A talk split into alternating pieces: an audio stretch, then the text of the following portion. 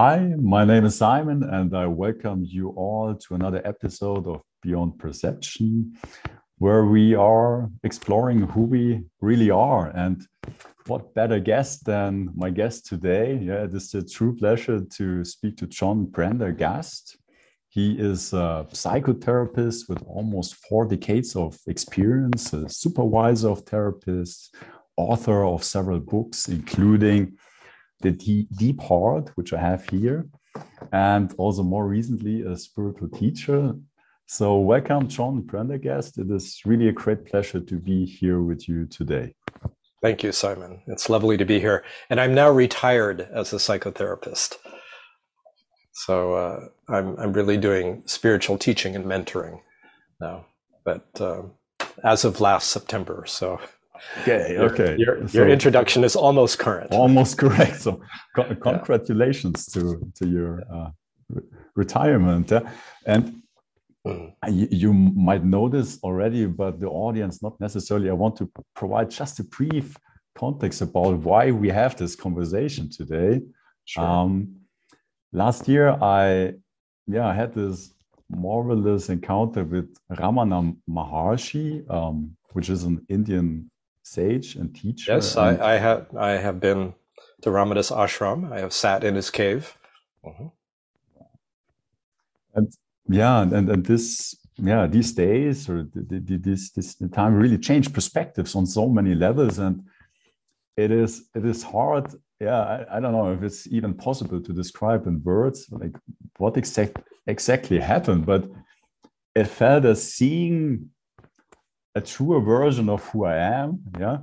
Uh-huh. But then at the, like very closely then also be thrown back into the realms of the ordinary I or Simon, uh-huh. yeah, my identity. And uh-huh. and that experience left me yeah quite confused for some time it was difficult to to make, make to make sense of it and there was yes. a, a part which I wanted to have this experience again, and another one which wanted to understand what happened. Sure. And, uh-huh. and um, yeah, that that led to yeah basically a search for some answers, which led me to find Timothy Conway, uh-huh. with uh, whom I yeah also had a very wonderful conversation on this podcast a few I'm months sure. ago. I'm sure who then introduced me to to you and your work. And uh, over the last, I believe, two months, I have been reading your book, uh, The Deep Heart. Um, yeah, our portal to presence, almost twice. And um, yeah, so thanks to Timothy, we're having this conversation today. So um, yeah, that, that's a brief um, context I wanted to wanted to provide. So, um, uh-huh. and I, I might already, um, yeah, just disclose that what I really love about your book um, is that it provides a very holistic perspective on who we truly are and how we might be able to discover and, and also embody that. And that has been very um, that, that has been very unique to me, I must must say. Yeah, that was kind of the first time that I saw the different pieces connected and um, uh-huh. and as the title implies, yeah, the, the, the, the, deep heart, or you also refer to it as the great heart, um, as a portal to our true nature and and true nature or presence. No, those are words which you hear very often. They're very often used, but they might not mostly uh, unable to really sense the reality or the experience uh, they they might be referring to and uh, the, the, essence behind and and I would love to uh-huh. start with that with that question yeah? What what, what does uh, from your point of view or perspective experience what what is our true nature or what does presence mean? I would say our true nature is loving awareness And that uh, awareness is not personal. It's, uh, we could say, transpersonal or impersonal, although the word impersonal in English often connotes a certain coolness or detachment. And that's not what I'm speaking of. Um, this awareness uh, is universal, meaning it's shared uh, by all beings. It's the foundation, actually, of all form. Uh, it is that which everything comes from and returns to. Uh, I actually have happen uh, to have a coffee cup that with a quote from Ramana Maharshi on it. it says, uh, you know, let what comes come, let what goes go, find out what remains. so it's it's what's there, you know, in the absence of all form, and yet it's it's in the center of all form as well. And and often in our first contact with it, there's a sense, as you've had a glimpse, obviously, I can feel it. It's alive in you. Uh, often it's on a more mental level of just kind of the mind is blown. You know, we realize we disidentify from our story and our thoughts. We tap into this infinite sense of awareness, uh, which can be very both liberating and disorienting. Mm-hmm. Um, if we, as almost everyone does, take themselves as a limited, separate self. So to tap into that unlimited infinite consciousness often brings a sense of great freedom and spaciousness. And when people talk about it, it's often up here.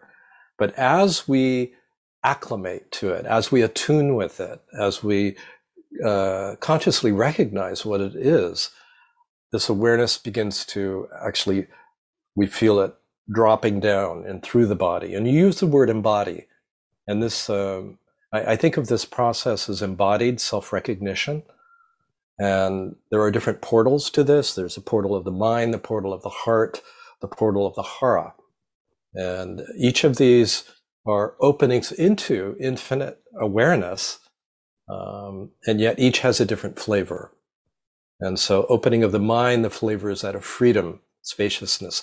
Opening of the heart, it's unitive, love um, gratitude, you know, profound, spontaneous gratitude to recognize who we are and what this life is. And, and the opening of the hara, uh, this lower center, uh, opens to a sense of profound stability, um, kind of a rock like um, stability, uh, unshakable, regardless of what's happening, most difficult experiences we have as a human being.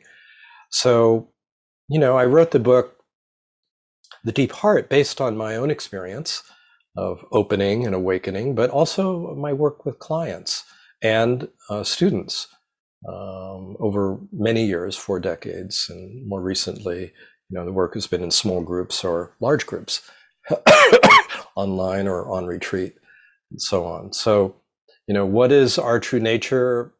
Our true nature is beyond thought. It's beyond feeling and beyond perception, ultimately. It's the source of all of these.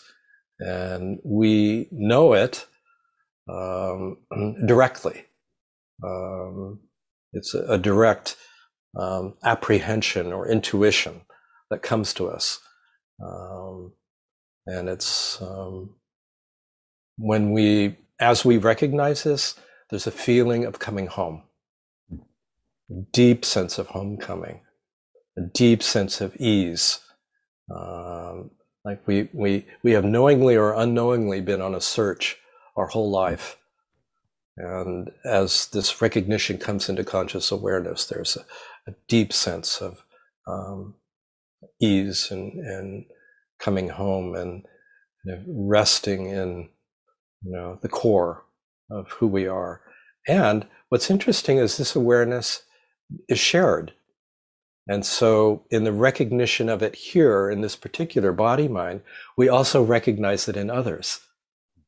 And it's spontaneously evoked as we do so. You know, I, I feel it in you. I sense it in you, Simon, as well. You know, and that, that brings it more into the foreground. So there's this phenomena of it being um, shared, you know, non-separate uh, as the ground and, and heart of who we really are. Ultimately, we cannot grasp it, we cannot define it, and yet we can be it knowingly. Hmm. Wonderful. And one, I, I, would say one of the, maybe for my mind, yeah, most helpful um, metaphors you provided in your book is the one about the wave and the ocean. Um, basically relating the three aspects or three identities available in our consciousness uh, that that really um, provided a very helpful uh, map to navigate or start navigating different levels of experience. And yes. i believe that that would be also something uh, the audi- audience would greatly uh, be interested to yeah i'd be happy to, to elaborate. yeah elaborate on that this is not an original metaphor. This mm-hmm. is actually a very traditional metaphor, and you'll find it in mm-hmm. different contemplative traditions. Um, the wave in the ocean, and the wave referring to our individual expression, in the ocean to that which we share with all beings. Mm. And when we take ourselves as a separate self, not only do we take ourselves as a, a separate waveform, but we're like the very tip of the wave. Mm. And, and we can't we don't have a sense of what's supporting, um, what's foundational for both ourselves and all of life. And so we live in a state of anxiety. You know, we, we live as a separate self, as a fraction, actually, of, of the whole, um, not knowing our essential wholeness. And so we live, um, we live in anxiety because we see that all forms pass, including, you know, our beloved friends and family, lovers. And there's always a sense of ungroundedness.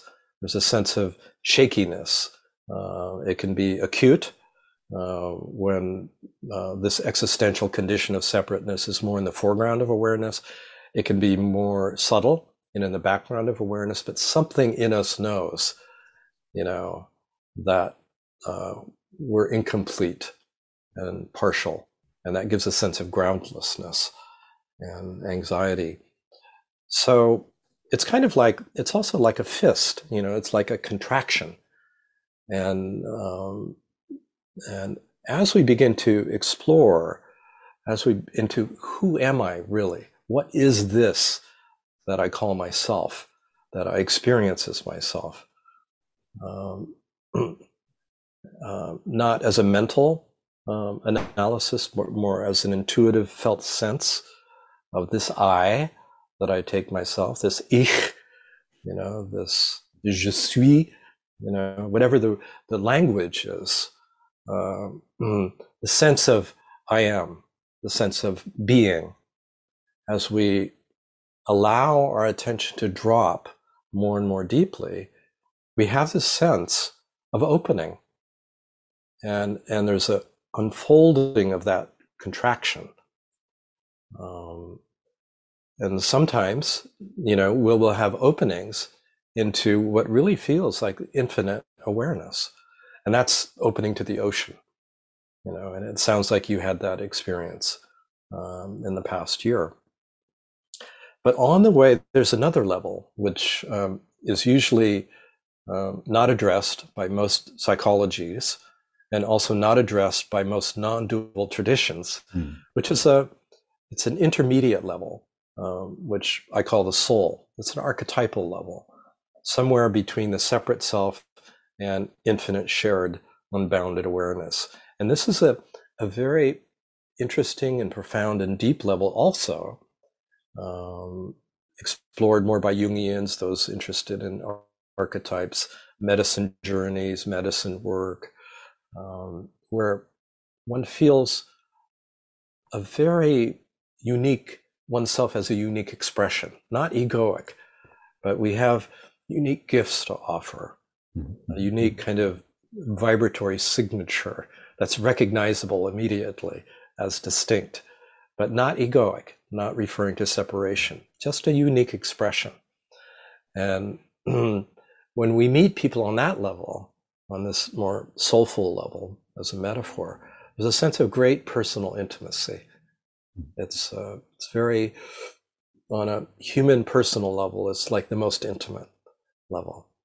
And many people get fascinated with this level because of essential qualities of being, and they don't realize actually there's a deeper ground, um, a non dual or non separate, completely non separate level. So these are, you know, the, the metaphor of the wave and the ocean, as I lay out, and I think it's chapter one of the book. It's like our ordinary, conventional, consensual awareness is like the tip of the wave, separate and anxious. As we deepen into our self intimacy, we discover this more archetypal and soulful level. And if we keep going, uh, we open to the ocean of awareness as, as well. And we realize we're all of that. We're, we're, you know, we can be this tip of the wave, we can be the base of the wave, we can be the ocean. And it's none of it is separate. So this is the oceanic expression as Simon, the oceanic expression of a wave called John, you know, uh, Johann, whatever, Jean.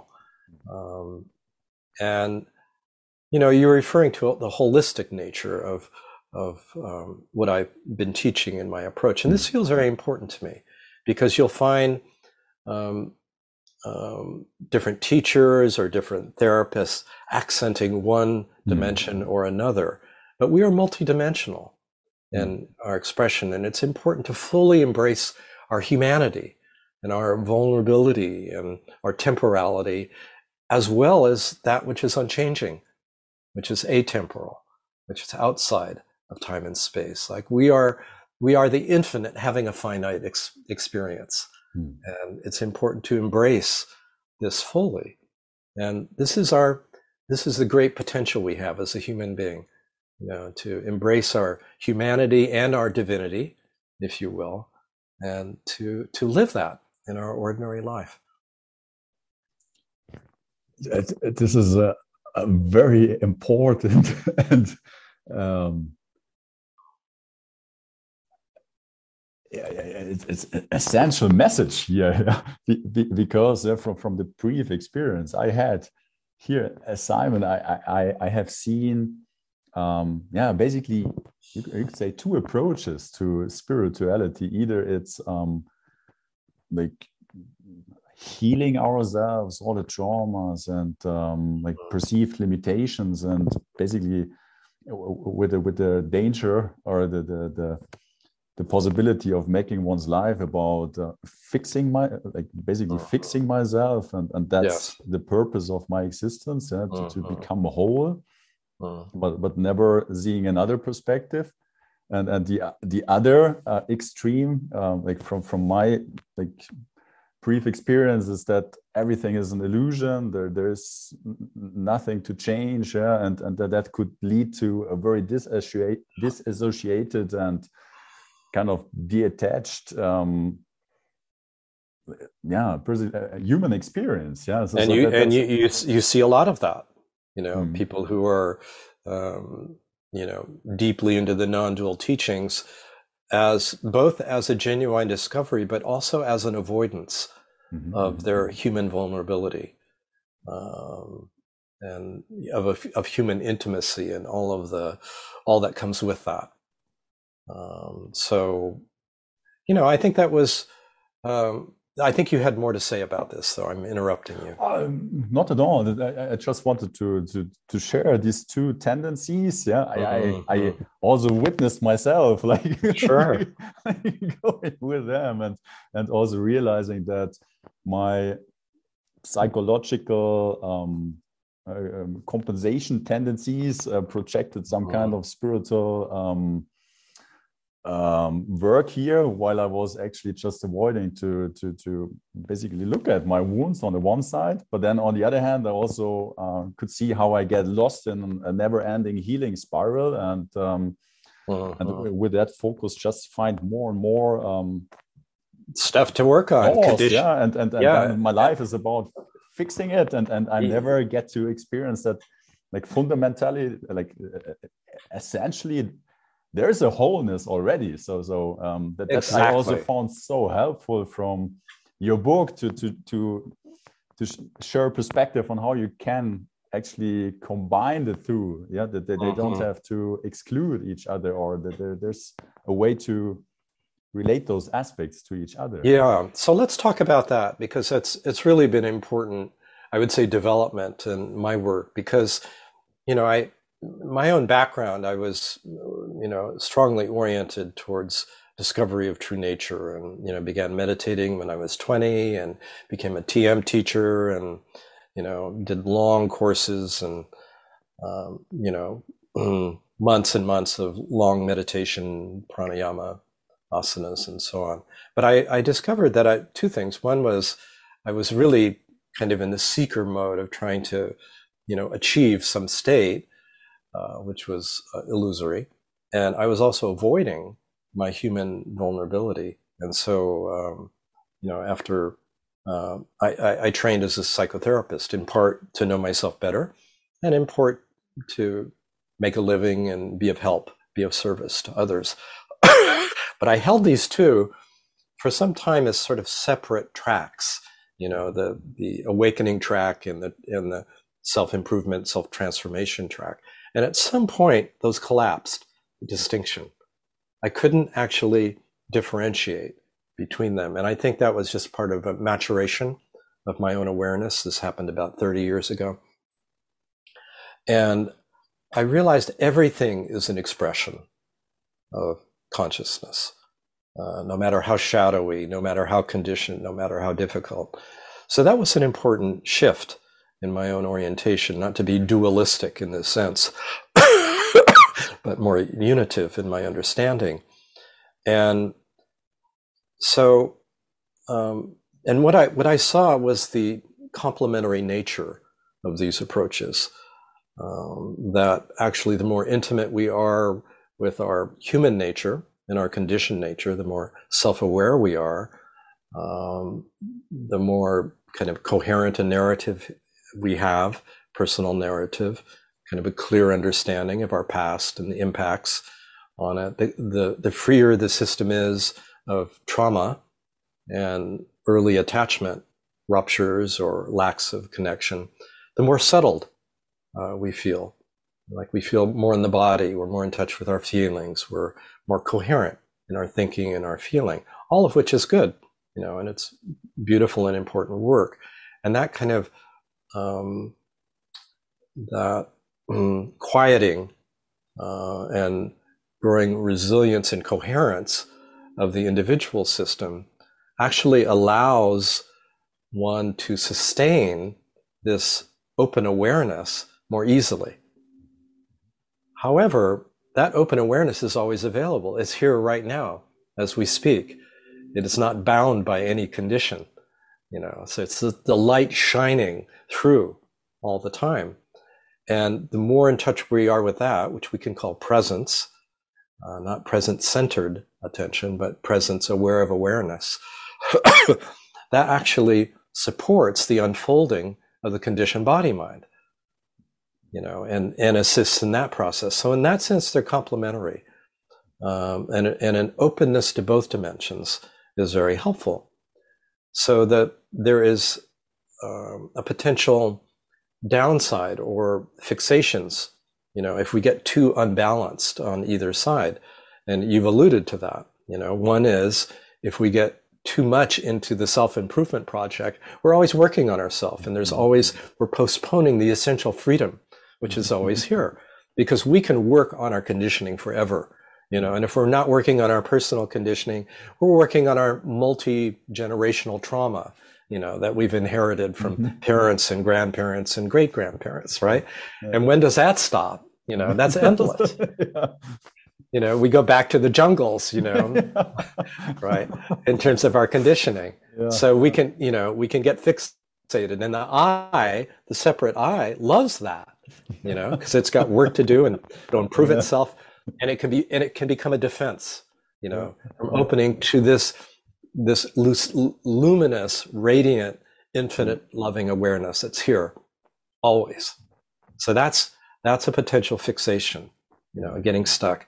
On the other side, it's as you said, we can be so kind of enamored with this unbounded awareness that we become dismissive of our human experience, human relationships, human vulnerability, our emotions and our bodies. and it becomes very dry, and we feel ourselves at a distance uh, from our ordinary human life, um, and actually feeling disconnected in some way. And so it remains dualistic, you know, if we fixate overly on that.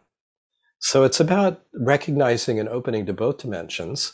And in a very, when I work with people, I like to start from presence as much as possible. Just just to touch it, just to feel into it. You know, so if they come with some issue they're interested in exploring, um, you know, some knot of tension, some difficult reactive feeling or behavior, I'll, I'll, you know, we'll, we'll kind of define what that is. And then I'll say, let's put that down for a moment, you know, and take a deep breath.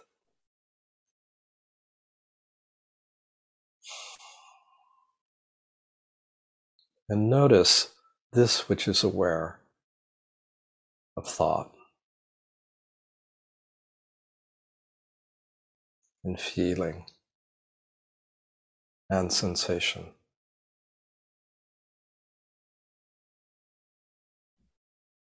Not grasping, just relaxing into this awareness, this primordial awareness. Often feels like it's in the background.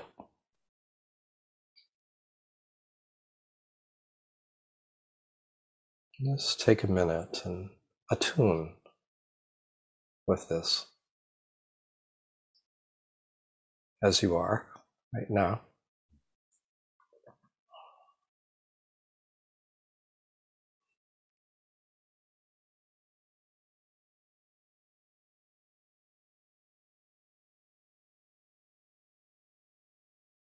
So we may spend a minute or two with this kind of resting back in and as awareness. And then from this open awareness, we welcome whatever the conditioning is that is actually wanting attention. Not that we are wanting to fix or change, but that is actually calling for attention. And we welcome it without an agenda to change. We welcome it simply to be intimate with our experience. So rather than attention going in to it, it's like we feel ourselves as an open, spacious awareness, and we welcome in our conditioning. And naturally, there's an affection and curiosity like rather than how do I change this or get rid of it, it's like, what is this that I'm experiencing? This emotion, this sensation, usually. And in that openness, in that welcoming, because there's no agenda to fix or change, there's a natural unfolding. What happens?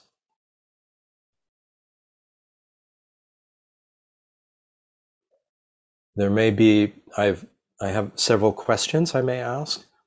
You know, if it's a sensation, a contraction, let's say on the heart area or the solar plexus or anywhere in the body, you know, there's this invitation to welcome it.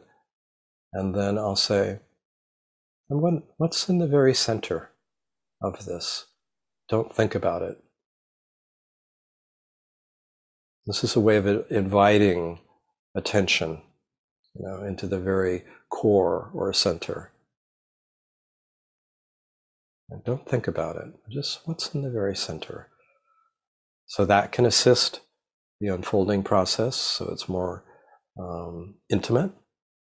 Because, well, and I'll mention the other question may be because often in our conditioning, there's a core limiting belief that is holding um, our reactive feelings and contractive sensations together. It's sort of a linchpin. And if there if there's a remaining knot in this welcoming, I'll say, is there a belief that goes with this contraction?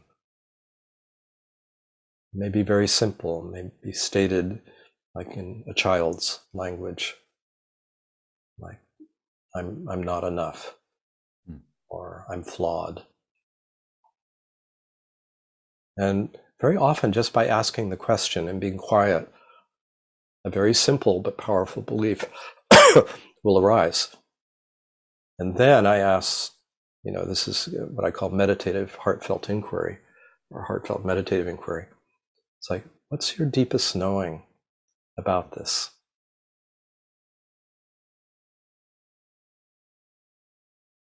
Don't think about it.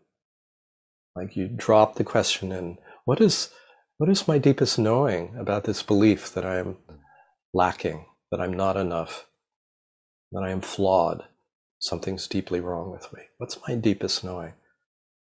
And here we go into a different mode of knowing, less uh, analytic and conceptual, more intuitive, more of a felt sense. Felt sense means a whole body sense of something before feelings, sensations, and thoughts have differentiated. Um, and this, I find, is a very transformative space. Like, what is my deepest knowing? So, we're actually evoking that loving awareness or heart wisdom and inviting the light of a loving awareness into the conditioned body mind. And what happens is very often, and, and it takes a little bit of, it's a bit of an art in this exploration. There's a sense of radiance or illumination or an obviousness that this is an irrelevant belief, that it's a lie. Mm-hmm. And then the system lights up. It's fascinating to feel. Like I was working, I, have worked with a, uh, fellow in his 40s. He's an American therapist and he's been on several of my online calls and came to a retreat I did on the East Coast last month. And um, he knew that there was some belief that he was holding that was still kind of, despite you know a deep love for this which we're speaking of, still kind of um, obstructing a direct recognition. And the belief was this that um, I'm not enough. And when he asked the question, What's my deepest knowing? And he was quiet, like within a minute came, It's a lie. and he just lit up. It was very interesting to feel. He felt it, I felt it, others could feel it too. It's just like his whole system began to release and open to this, mm-hmm. his true nature. And um, a few days later, he had a profound opening, awakening uh, of the heart, sense of communion with the totality of life. So these core limiting beliefs are a very important part uh, of our conditioning and mm. uh, of my work to um, inquire into from a sense of presence and not trying to think our way out of them, which is more cognitive psychology, but to tap into this deeper knowing. And um, so these these kind of questions, this this approach from presence of welcoming our conditioning and being curious and affectionate with it, and what's in the very center, or if there's a belief, what's my uh, a limiting belief? What's my deepest knowing? I find to be very powerful, uh, transformative, and liberating. Hmm. And this is this is the intersection. You know, of course, you've been reading about it in, mm-hmm. in the book, um, but it's very it's very potent.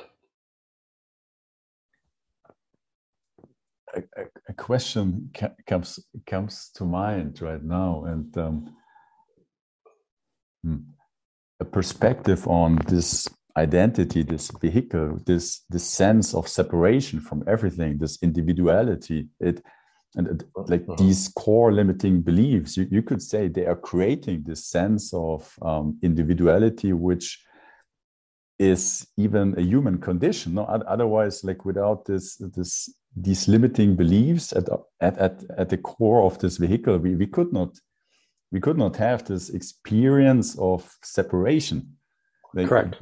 So, so it seems, and I think you also write about that, that there's an existential um, aspect to these limiting beliefs. And from what I, I'm hearing right now, also that they seem then at the same time a portal to experience uh, like who we truly are. Like again, so it, it seems like uh, um, it's interesting. These are, you know, these obstacles are are actually portals.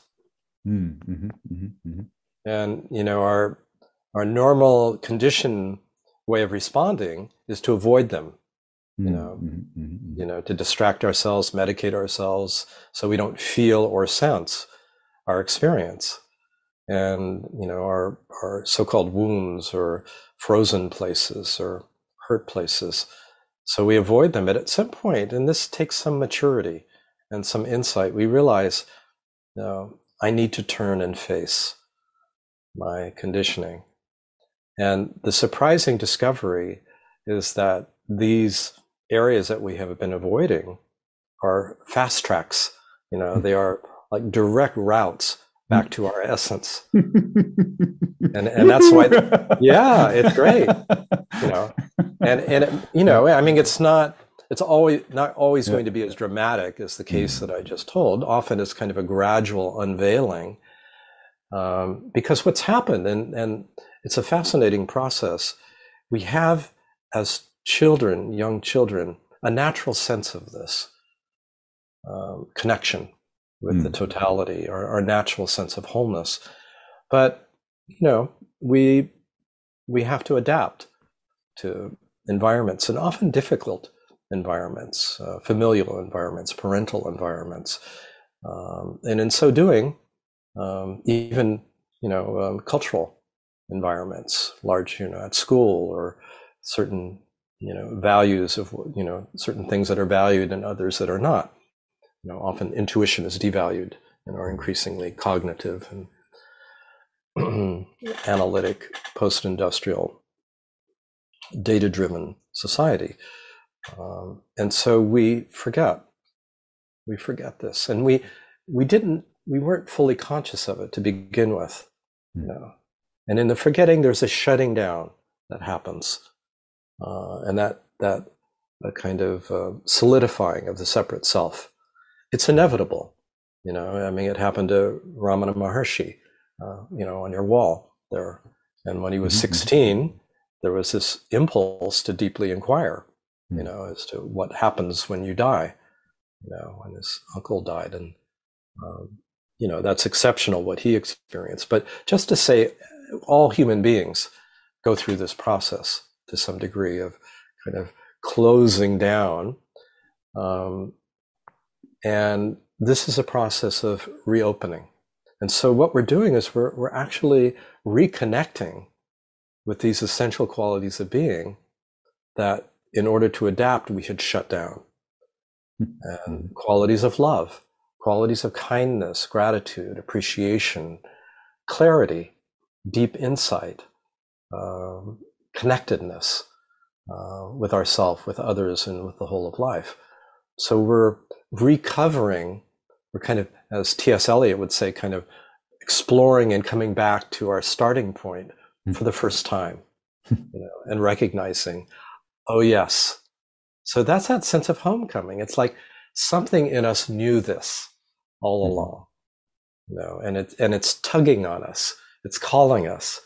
Uh, usually we we look outside of ourselves you know for some sense of peace or freedom or happiness. Mm. and if we get the right circumstances the right job the right person uh, then you know then then i will have this.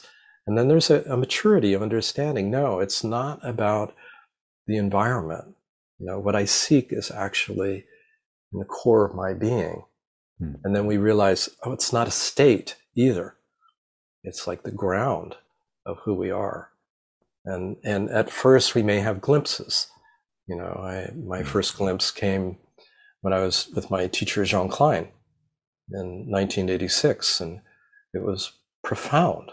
You know, just hmm. you know, and I could sustain it for about four hours until I came into contact with someone, and, and then the, the separate self reconstituted. It was very interesting. Mm-hmm. But I knew I couldn't hold on to it. There was nothing to grasp, but it was a glimpse. It was like, oh, I know this is true. And once you mm-hmm. once you feel that and know that, it's just like it's in your system. You know, it's like the the the veil has been pulled back, mm-hmm. and that that luminosity and that that love and that fullness, um, wholeness, um, is never forgotten, and it, and it calls to us even more clearly. It becomes our point of orientation mm. then, as well. So it's fascinating to see when people have the courage and insight to, to face their direct experience and go directly into the center of it, how it opens up into an entirely different dimension. If we go into our shame, you know, we discover innocence.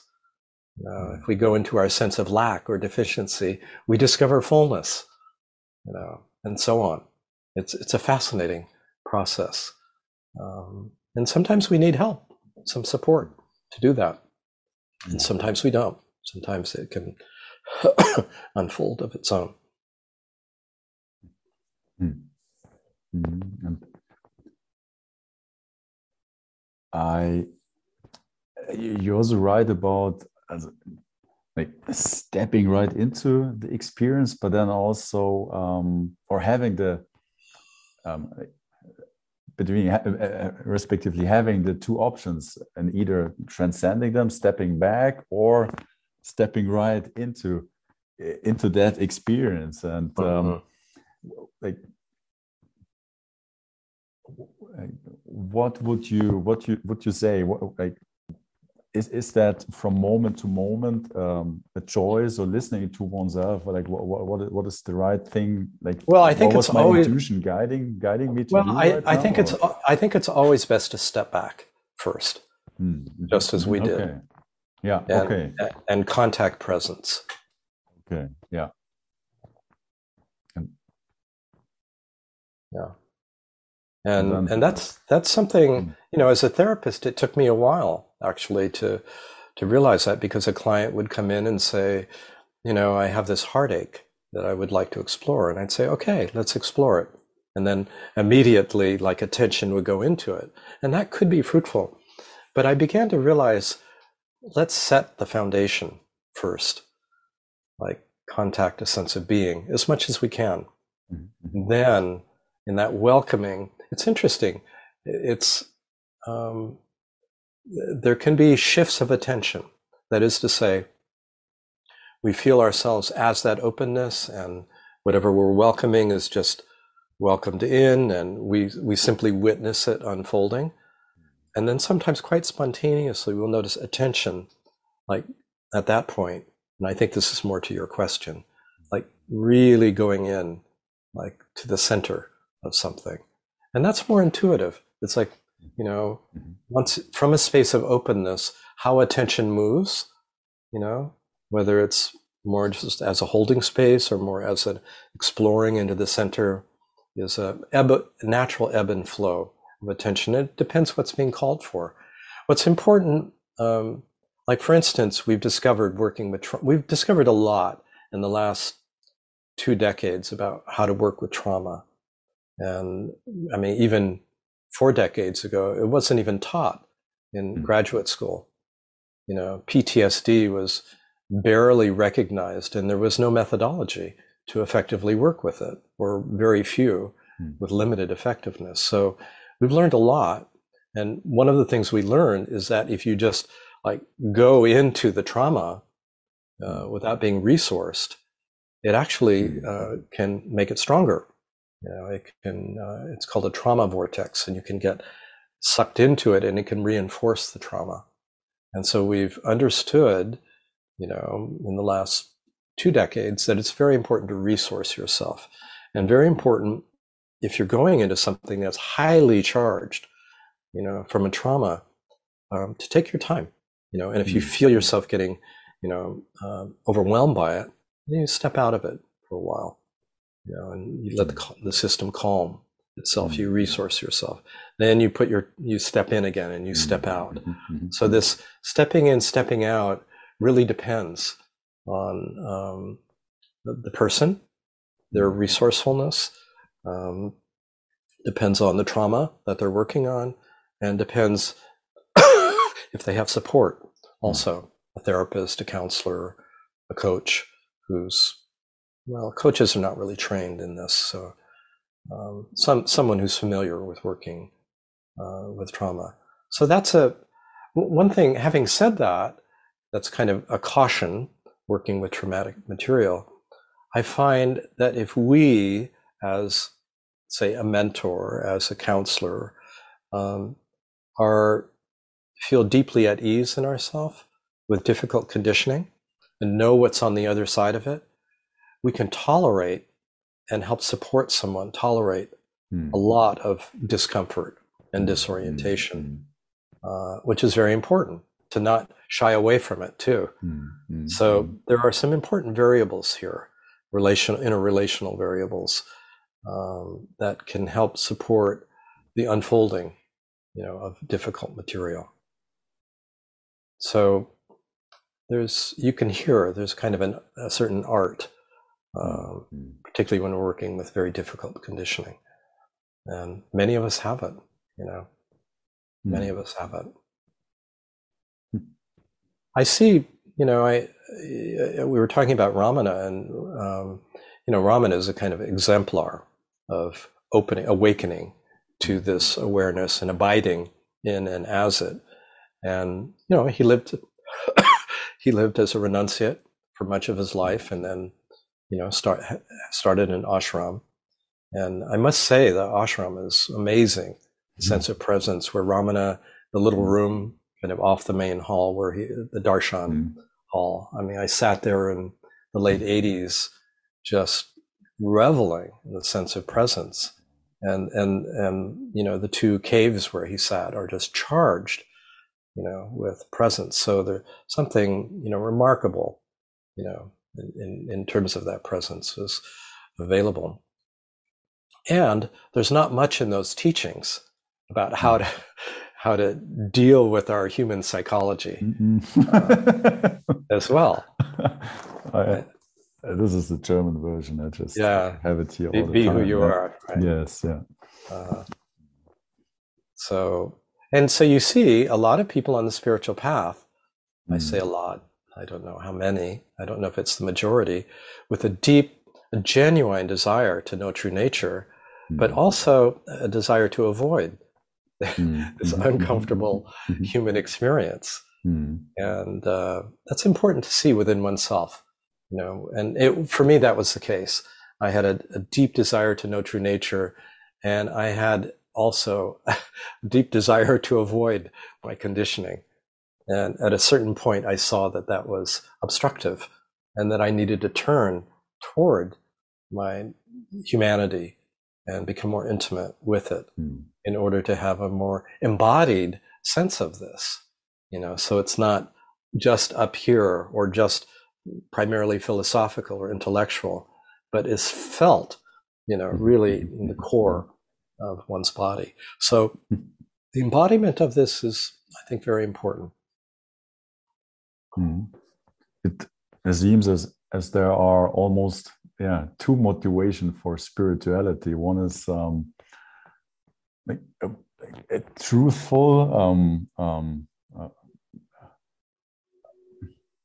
motivation. I, I, don't I don't know how how I should better describe it and the other one is really to to get away from this this hell here yeah and, that's right yeah and, to tran- uh, to transcend to yeah. rise above to rise above yeah and uh, this is where i think our personal integrity and vulnerability is very important mm. um, to check inside you know what what am i really experiencing you know Am I avoiding anything mm. in my experience? Am I devaluing or dismissing anything in my human experience? Mm. Is there something I'm not wanting to face?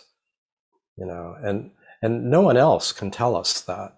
I mean, we can get feedback, of course, from others, but but it's primarily a movement of inner integrity, a willingness to be with um, whatever our experience is in, in a way that we've described, you know, that I've described intimate, non judgmental, not trying to change it, but to be intimate with our experience. And it, our experience is actually waiting to be met with this quality of loving awareness.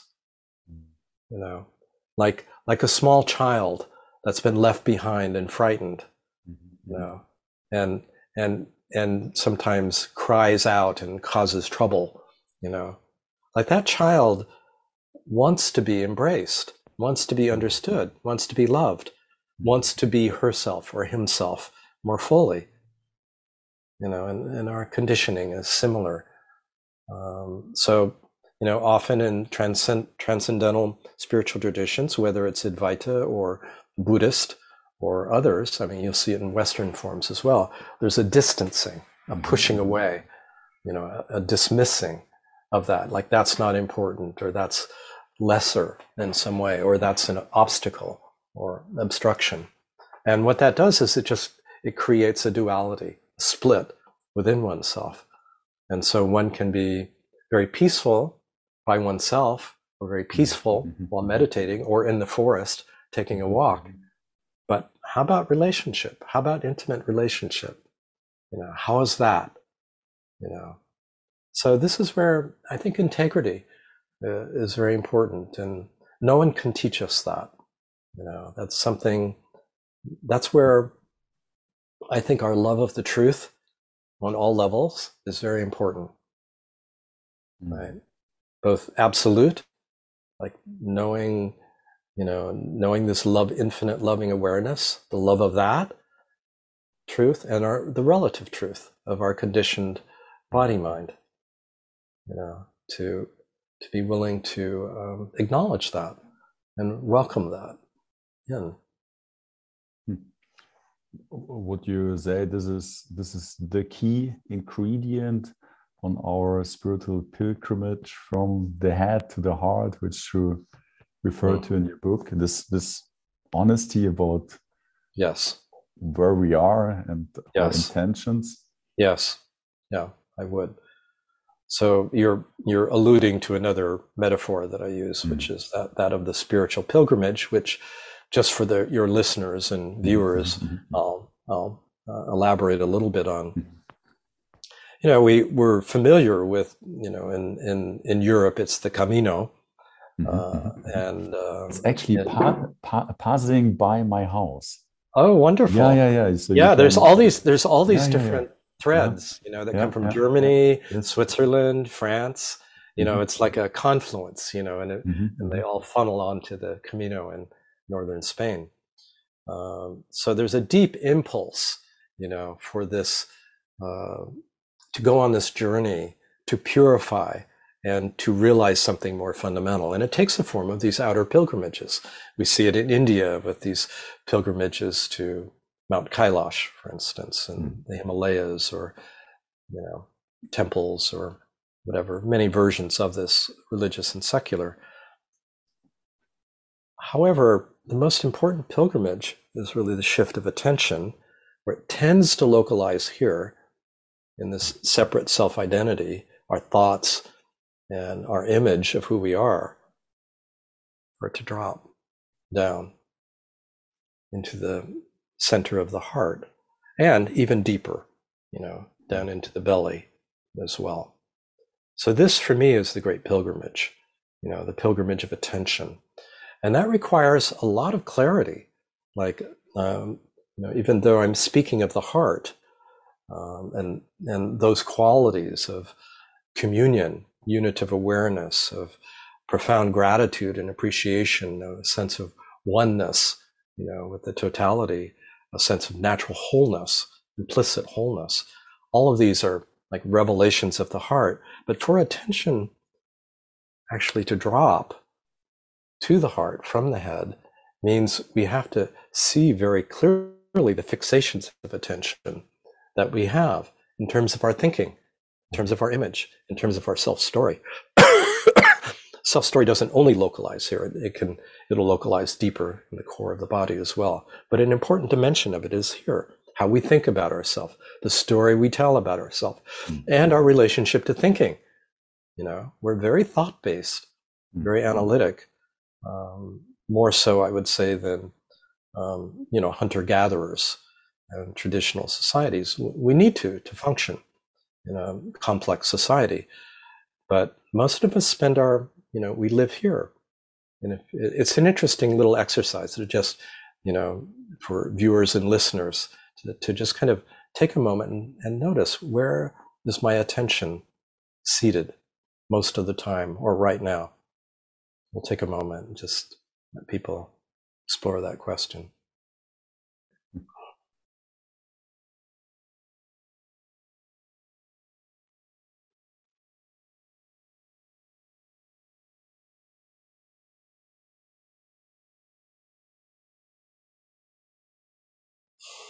And I think most people will discover, you know, it's kind of behind the eyes, between the ears, frontal frontal cortex, what uh, my, my teacher Jean Klein called the factory of thought. Mhm.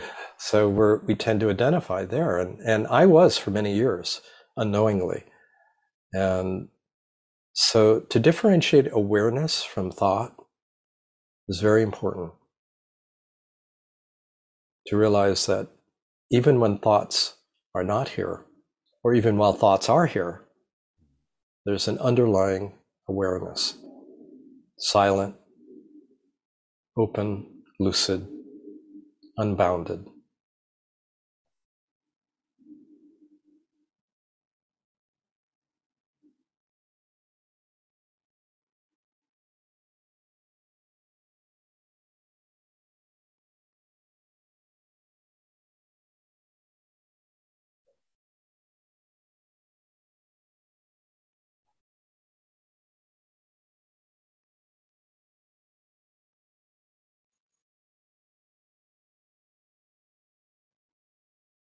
This is a very important discernment, this recognition, this differentiation of awareness from thought.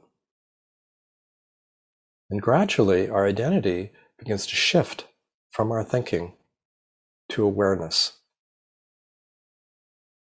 And more and more, we're, we feel ourselves as a witness to our thoughts, a silent witness. And then we discover there's no witness. There's no separate self witnessing. There's simply open awareness, aware of thoughts and feelings and sensations. So, in this way, we disidentify from our thinking. And I, I talk about this as getting comfortable with not knowing or don't know mind. This is, you know, uh, a phrase you'll find in some Buddhist Mm. teaching, for instance. Um, this this relaxing into not knowing. Who am I? I don't know. No. That's really an honest answer. So we begin to relax into, I don't know who I am. We realize no thought can express, can contain who I really am. And it's not a failure of the mind, but the mind itself comes from awareness. And it is therefore and is inherently dualistic, concerned with objects, uh, either physical or mental objects, grasping them, controlling them, manipulating them. So it has its value, you know, in terms of ordinary functionality and, and thought is a beautiful and powerful thing, but it cannot grasp its source. And when the mind understands this, there's a kind of surrender that happens, a kind of letting go. And we can feel it as a relaxation subtly. We may or may not feel it, but I, I can sense it when it's happening, and I know others can as well. We notice the eyes are like they're not as grasping as hard and the ears are not as it's like the grasping falls away and we're more and more in a receptive mode of listening of recept you know just pure receptivity or welcoming mm-hmm. don't don't know don't know can't know can't grasp mind cannot grasp its source who we are is not an object you know so mind is not going to grasp this and then we realize we don't need to know. We can't, we don't need to grasp what's ungraspable. And this allows for a systemic change, a shift to a different kind of intelligence, different operating system, if you will, that's more direct, more intuitive, more in the moment. You know, still uses planning as needed, but then lets it go when there's no more planning to do and it's about the next obvious step it's not it's not attached to an outcome hmm? and this is a more you know heart core belly uh, way of operating so the mind becomes a very useful servant you know hmm. it's in service to this other way of knowing more direct, more intuitive. And you know, this is when I speak of heart wisdom, what is being referred to. So, when faced with a problem or a dilemma, so for instance, I'll give you an example. Always good to have examples. So, I was in Europe uh, recently. I just got back a week a week ago. With I went with my wife, and I came down with COVID um, shortly after I arrived. I think I picked it up in Boston, and so I had to sequester myself, and you know I was sick for three or four days, and you know I got better.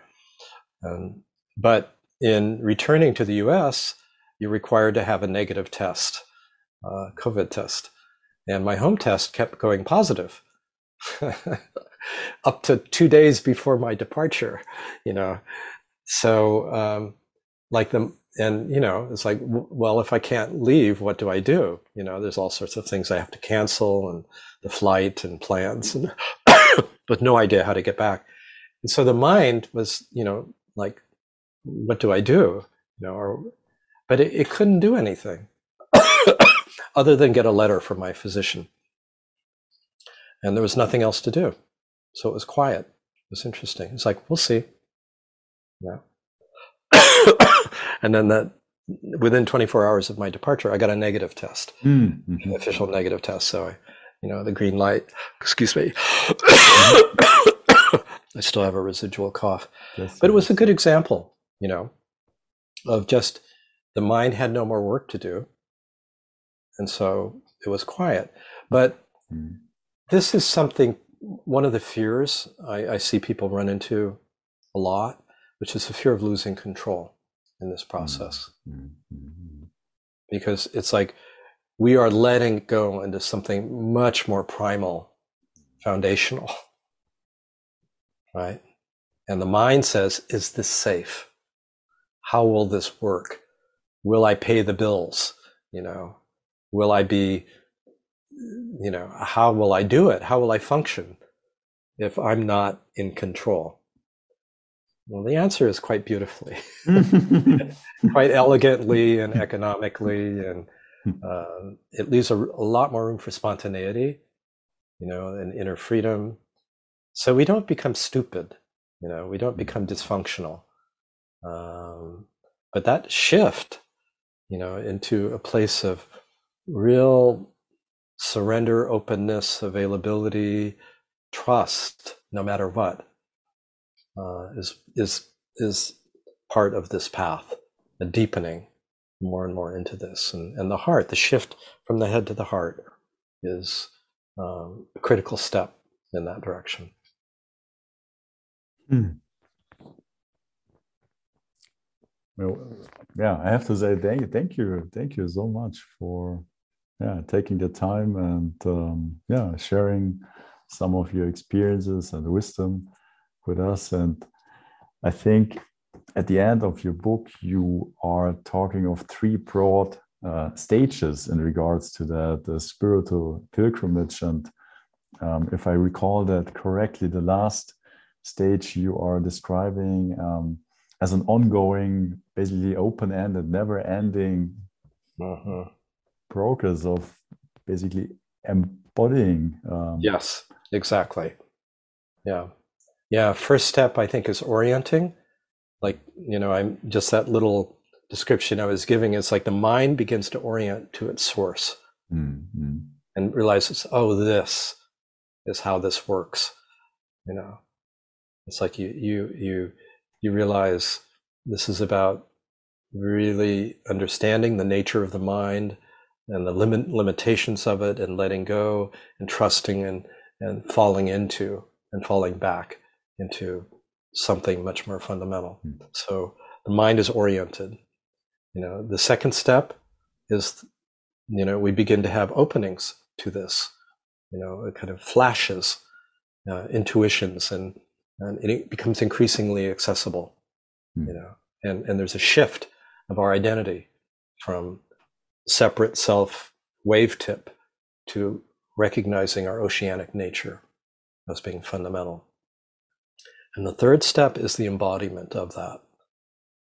And that to me, my experience of it and, and my experience of everyone else that I know, some of whom are very well known teachers, is that that's open ended.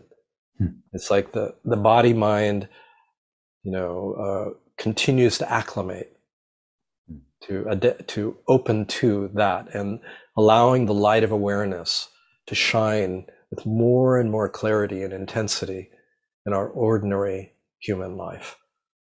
And and in that it's a process of emptying out deep unlearning and the more that we empty out the more available we are and then there's an upwelling you know from really it feels as if it can be a downpouring and an upwelling but definitely an upwelling an outpouring of this fundamental awareness uh, and we find our we find our lives are about the sharing, the, the living of this, the spontaneous sharing. It doesn't mean we have to be a teacher, not at all.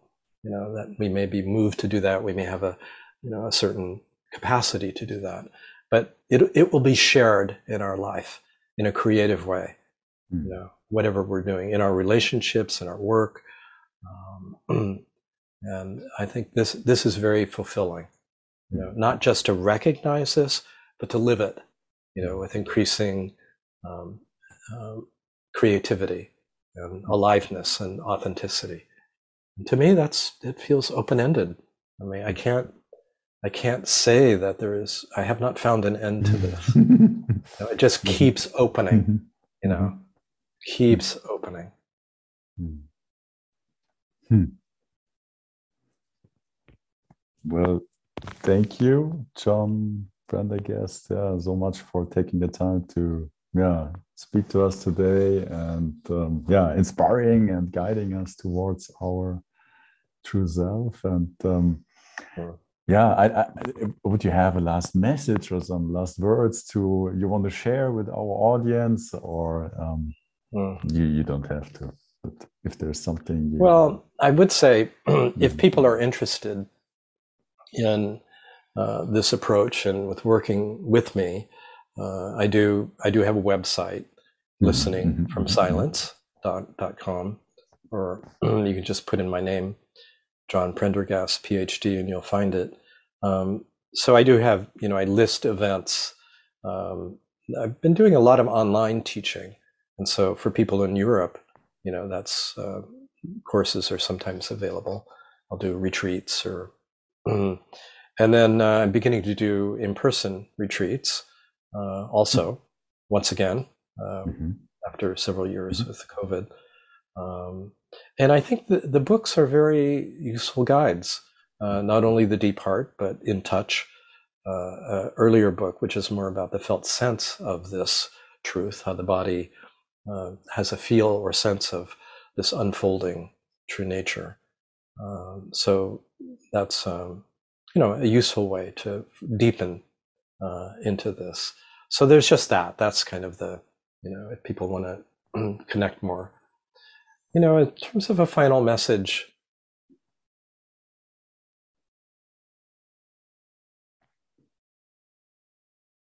it's more of a feeling that comes of gratitude.